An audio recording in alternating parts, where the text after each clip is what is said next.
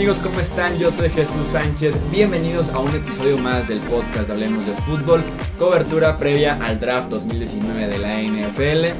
Porque ustedes lo pidieron y porque ha sido un éxito en años anteriores, tendremos nuestro mock draft, tanto 1.0 como final. en, en ocasiones anteriores, por tiempos y demás, hemos podido hacer el 1.0, 2, 3, incluso llegamos creo que a 4 o 5 versiones del mock draft.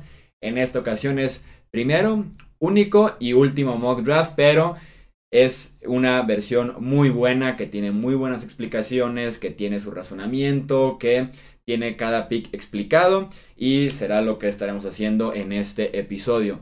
En los controles operativos, como siempre, está mi amigo Edgar Gallardo. Edgar, ¿cómo estás? Muy bien, Jesús. Pues sí, ya listos para este primer y único, como dices, mock draft. Y este, y nada más como recordatorio para la gente que el jueves se viene la transmisión en vivo del draft para que estén aquí con nosotros acompañándonos. Eh, vi por ahí un comentario que preguntaba que en dónde lo íbamos a transmitir. Es aquí mismo en el canal de YouTube para que estén al pendientes. Sí, así es, canal de YouTube.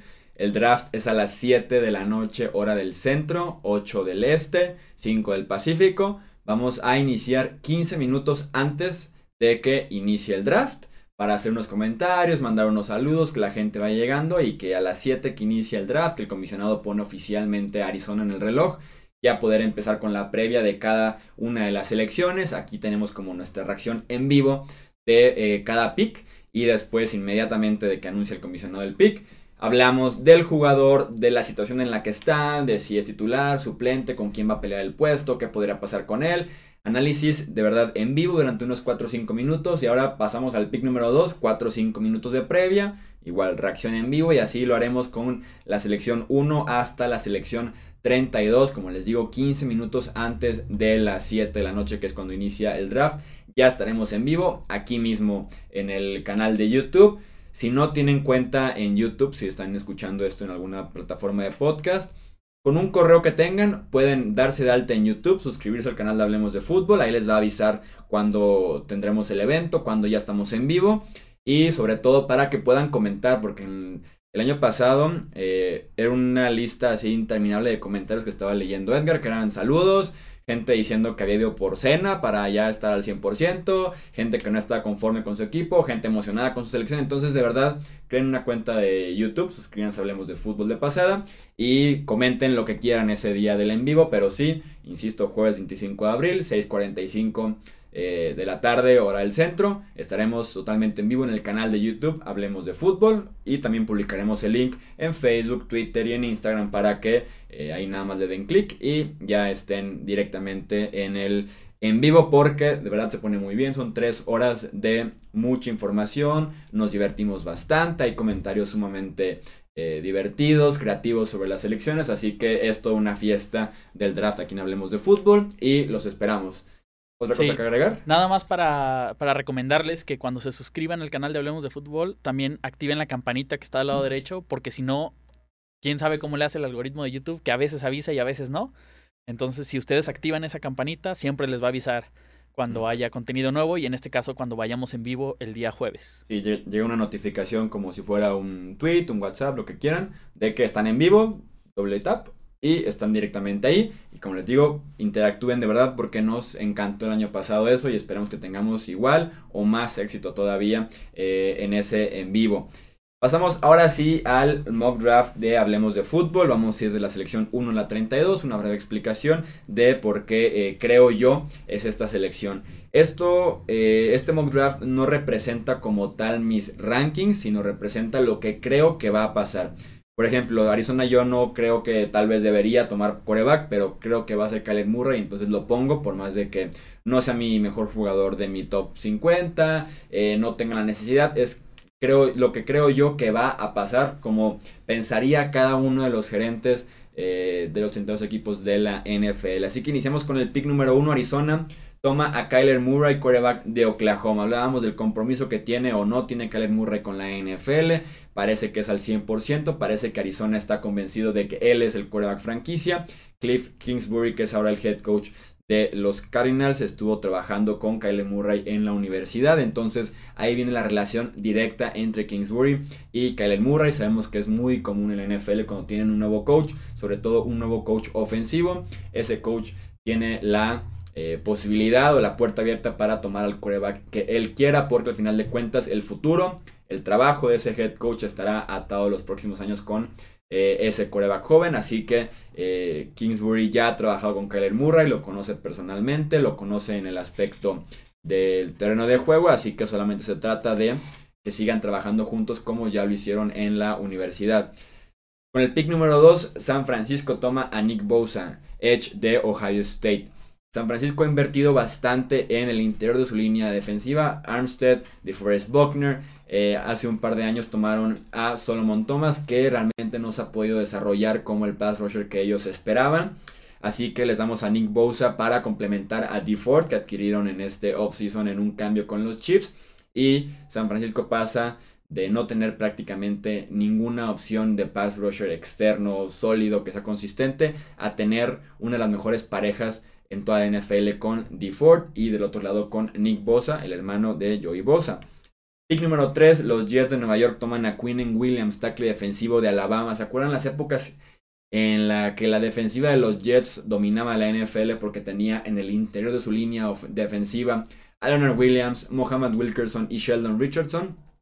Se fue Richardson, se fue Wilkerson, quedó solamente Leonard Williams y eh, creo yo que los Jets serían inteligentes de volver a formar esa unidad que tanto éxito les dio en, años pasados con Quinnen Williams, que es el mejor tackle defensivo del, draft. Para muchos es el mejor jugador en general de este draft. Sería un robo en el pick número 3, Quinnen Williams. Y eh, como les digo, complementaría bien a Leonard Williams. Y sabemos esta este cliché de alguna manera de que cómo parar a Tom Brady con presión por el centro de la línea eh, defensiva y aquí tendrías a dos excelentes tackles defensivos. Número 4, Oakland toma a Ed Oliver, el tackle defensivo de Houston. Los dos tackles defensivos de Oakland estuvieron afuera del top 50 de Pro Football Focus la temporada pasada, así que Aquí tienen a un tackle defensivo que podría complementar bien a Maurice Hurst, que ayuda a tener una presencia importantísima en el centro de la línea defensiva. Con Ed Oliver no tienes mucho físico, pero sí tienes mucha agilidad. Sabe medir perfectamente el snap ofensivo para poder penetrar por eh, los espacios entre guardias y centros y sería un impacto inmediato para muchos. Ed Oliver por lo menos al inicio de la temporada pasada de fútbol colegial, era el mejor jugador de la nación junto a Nick Bosa. Por ahí se invitó Quinn Williams en la conversación, pero Ed Oliver es de los tres mejores defensivos de este draft. Puesto número 5, Tampa Bay toma a Devin White, el linebacker de LSU. Eh, Tampa Bay perdió en este offseason a Quan Alexander, que era la pareja de Lavonte David, eh, como pareja de linebackers en ese centro de esa defensiva. Así que se va con Alexander, llega Devin White, que es un linebacker muy pero muy parecido en el rango que tenía lateral a lateral con Alexander.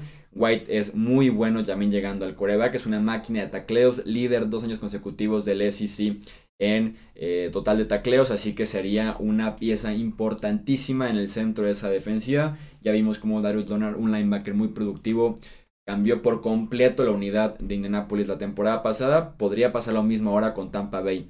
Pick número 6, los Giants de Nueva York toman a Josh Allen Edge de Kentucky.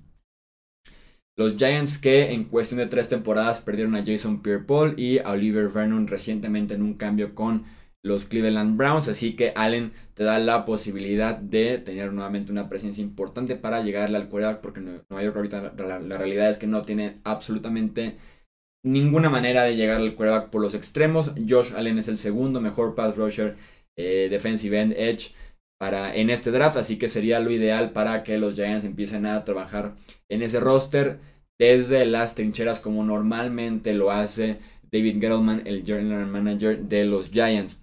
Número 7 tenemos a Jacksonville que toma a TJ Hawkinson, el Titan de Iowa. Aquí mi opción también era un tackle ofensivo para proteger a Nick Foles, pero también se trata de ayudar a Nick Foles de una manera diferente, no con protección, pero sí con un blanco muy pero muy seguro. Hawkinson es el mejor ala cerrada que hemos tenido en el draft. Probablemente en unos 5 años es un ala cerrada completo que bloquea y hace recepciones. No es tan atlético, pero sí es muy seguro, rutas muy buenas, yardas después de la recepción. Y recordemos el éxito que tuvo Nick Foles en Filadelfia cuando podía lanzarle a eh, estaba Trey Burton, el año pasado con Dallas Goedert. Entonces es importantísimo rodear a Nick Foles de buenas alas cerradas. 8. Detroit, Devin Bush, el linebacker de Michigan. El año, me parece, 2017, 2016, tomaron a Gerard Davis, el linebacker de Florida. La realidad es que ha sido una total decepción este linebacker en el, en el centro de esa unidad, así que Devin Bush llega a ser un apoyo para Jared Davis en esta defensiva de Matt Patricia. Sabemos la importancia de un linebacker no solo atlético, pero de un linebacker inteligente, que sea líder. Lo vimos con Dante Hightower, con Calvin hoy cuando estaba en Inglaterra. Ahora tendría a Jared Davis y a Devin Bush en el centro de esa defensiva de los Lions. Buffalo con el pick número 9 toma a Jonah Williams, el tackle ofensivo de Alabama. La temporada pasada cambiaron a Cordy Glenn a Cincinnati, así que les dejó una baja importantísima como tackle izquierdo. Josh Allen tuvo que correr por su vida prácticamente toda la temporada, así que con Jonah Williams tendrías la protección para cuidar a tu quarterback franquicia, así como abrir los espacios que no tuvo LeSean McCoy la temporada pasada. Y también ya se unió en ese backfield Frank Gore, TJ Yeldon, así que sería una ayuda importantísima para Josh Allen y el juego por tierra. Número 10, Denver toma a Christian Wilkins, el tackle defensivo de Clemson. Adam Gottsix, Derek Wolf son agentes libres la próxima temporada en cuanto termine el 2019. Eh, Derek Wolf fue un candidato a ser cortado, incluso fue un candidato a no regresar por una lesión en el cuello, entonces es momento de eh, encontrar más opciones en el centro de esa línea defensiva. En el caso de Christian Wilkins tienes un tackle defensivo que es mucho más ágil, es más un tackle defensivo que se escurre entre el guarda y el centro, que ataca muy bien el inicio de la jugada, que es ágil en movimientos laterales, no es tan físico, pero tienes a Adam Gotsis para cubrir, por ejemplo, ese rol y podrías complementar a Gotsis, a Wolf y a Wilkins eh, bastante, bastante bien y retomar esa defensiva que tenían los Denver Broncos, que no solo era fuerte por los extremos, que ahorita es el caso con Von Miller y Bradley Chop, pero también en el interior de esa línea defensiva. Cincinnati toma con el pick número 11 a Noah Fant, el tight end de Iowa. Tenemos dos a las cerradas de Iowa en cuestión de cuatro selecciones. Cincinnati eh, Renovó los contratos de esta offseason de CJ Usoma y de Tyler Eifert. Usoma es un Tyrant que más bien se usa para bloquear. Eifert regresa por solamente una temporada y ha jugado 14 partidos en las últimas 3 temporadas, lo cual te dice los problemas de lesión que tiene Tyler Eifert, que incluso eh, prácticamente no ha terminado ninguna de las últimas 3 temporadas. Es contrato de solamente una temporada. No entiendo por qué confiarían en Tyler Eifert y dejar pasar un talento como Noah Fant, que es una ala cerrada confiable, sobre todo en el juego aéreo, no bloquea tanto, no, rompe tantas tacleadas, pero es un muy buen atleta. Eh, tiene velocidad, tiene aceleración, tiene manos muy seguras, entonces irían con eh, Noah Fant en este mock draft. Recordemos la temporada de Andy Dalton cuando tenía a Tyler Eifert sano. Número 12, Green Bay toma a Jawan Taylor, el tackle ofensivo de Florida. Eh, este, este offseason decidieron no moverle mucho a los tackles ofensivos, y al interior de la línea ofensiva. Brian Bulaga, el tackle derecho, será agente libre al final de la temporada próxima. Y sabemos que Brian Bulaga de todos modos no puede prácticamente jugar nunca los 16 partidos de un año. Así que tal vez es momento de dar las gracias a Brian Bulaga, meter a Jaguan Taylor como tackle derecho, tal vez pensar en un futuro como tackle izquierdo cuando se retire, corten o tengan que cambiar la página de David Bakhtiari. Número 13, Miami toma a Rashan Gary, Edge de Michigan.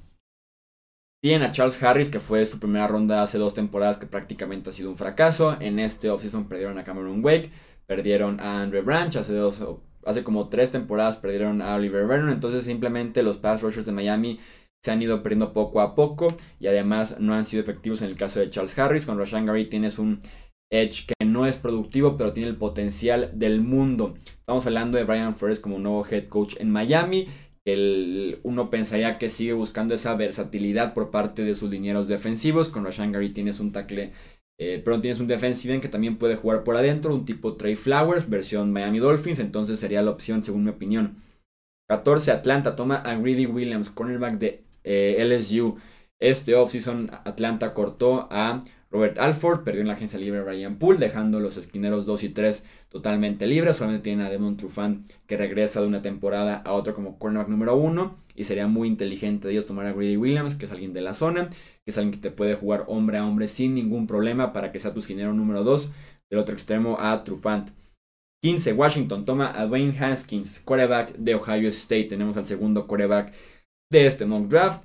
Sabemos la realidad de Alex Smith que podría no volver a jugar en la NFL después de que se fracturó la tibia y el peroné la temporada pasada. Se infectó, estuvo dos semanas en el hospital después de la operación y ahorita ni siquiera ha podido caminar todavía con una bota especial que tiene por ahí un cierto cableado para estar drenando la zona. Entonces el futuro de Alex Smith es bastante complicado.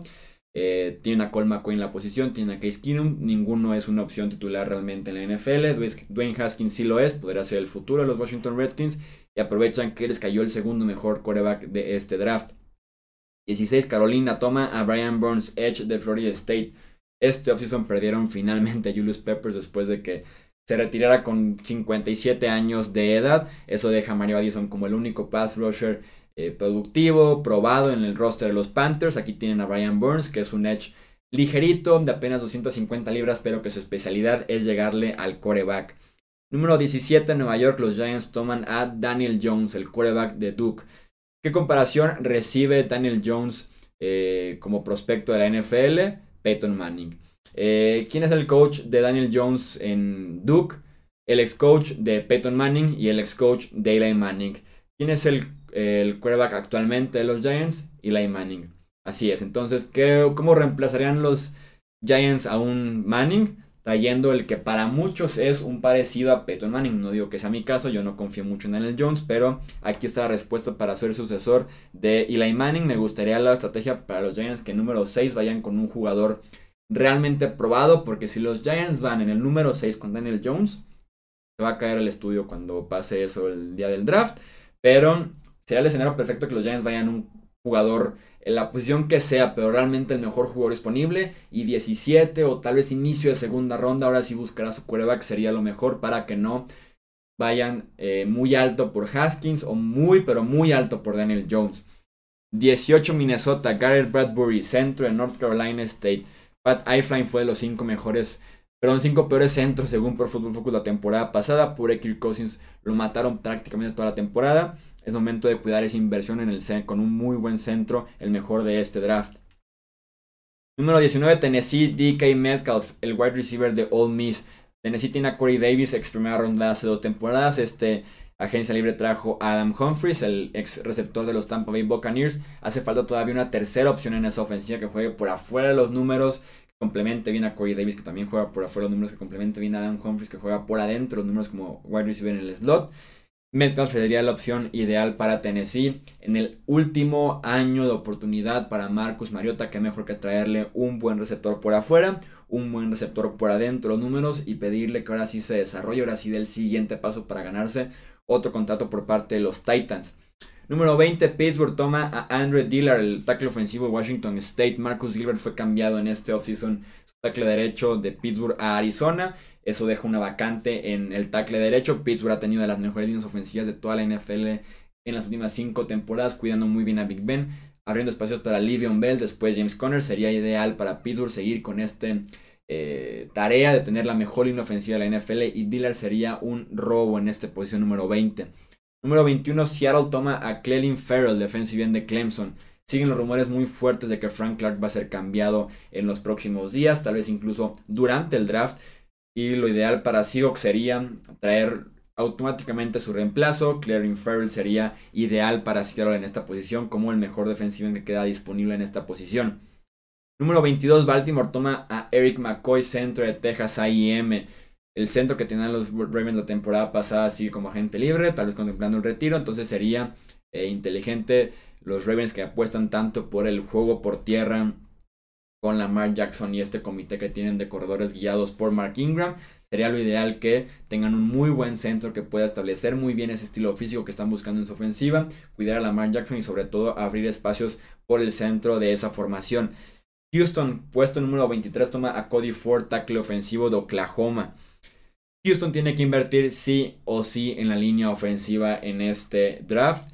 Debe ir con casi casi rondas 1, 2, 4, 5 eh, ir sí o sí por línea ofensiva porque no tienen ninguna opción decente actualmente cuidando uno de los mejores quarterbacks jóvenes que es de Sean Watson. Así que Cody Ford sería un excelente inicio para Houston. Oakland número 24 toma a Rock Yassin, el cornerback de Temple.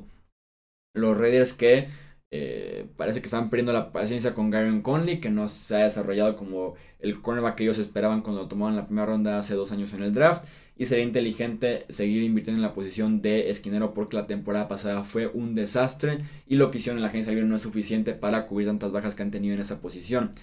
25, Filadelfia, Marquise Brown, el wide receiver de Oklahoma.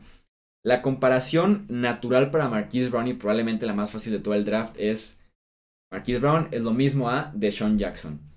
¿Quién tuvo éxito en Filadelfia en temporadas anteriores? Deshaun Jackson. ¿Quién llegó para jugar un último año, o es lo que parece en su contrato por lo menos en Filadelfia? Deshaun Jackson. Así que qué mejor que un Deshaun Jackson Jr. que es Marquise Brown aprenda el Deshaun Jackson Sr. Y cuando Deshaun Jackson ya finalmente deje el equipo al final de la próxima temporada, se quede Marquise Brown como una opción más joven, barata, eh, tal vez productiva por la mm, frescura de su cuerpo, las lesiones y demás. Además de que podrían empezar a pensar en cortar o cambiar a Nelson Agalor, que por lo menos lo pensaron durante varias semanas del off-season. 26 Indianapolis, Byron Murphy, cornerback de Washington. La temporada pasada Pierre Desir fue una de las mejores revelaciones de la NFL como cornerback número uno de los Colts. Qué mejor complementarlo con Byron Murphy, dejar de hacer experimentos en la posición y tener a dos muy buenos esquineros porque la temporada pasada como acabó para Indianapolis con pases largos a Tyreek Hill, a Travis Kelsey, a Sammy Watkins en los playoffs en Kansas City, así que qué mejor que seguir trabajando en esa secundaria. Número 27, Oakland toma a Josh Jacobs, el running back de Alabama. Actualmente solo tienen a Isaiah Crowell, que es un running back que se lesiona bastante y a Jalen Richard de Andrew Washington, que son más running backs que se complementan en el juego aéreo. Josh Jacobs es un running back completo. Creo que John Gruden no tenía ningún problema con ir running back en la primera ronda. Aquí tendrías el mejor corredor del draft de la NFL para los Oakland Raiders. Número 28, los Chargers de Los Ángeles toman a Jeffrey Simmons, tackle defensivo de Mississippi State. Los Chargers perdieron a dos tackles defensivos en esta agencia libre. Se quedó Brandon Meaden, que tiene 34 años de edad es urgente que vayan tackle defensivo. Aquí la duda es la siguiente. Sigue Dexter Lawrence en la posición, sigue Jerry Terrell, sigue Jeffrey Simmons. Simmons es el mejor talento de todos, es un talento top 10 en la posición en este draft, pero desgarró el ligamento anterior cruzado de la rodilla en febrero. Saludos como siempre a Edgar, aquí levantó la mano.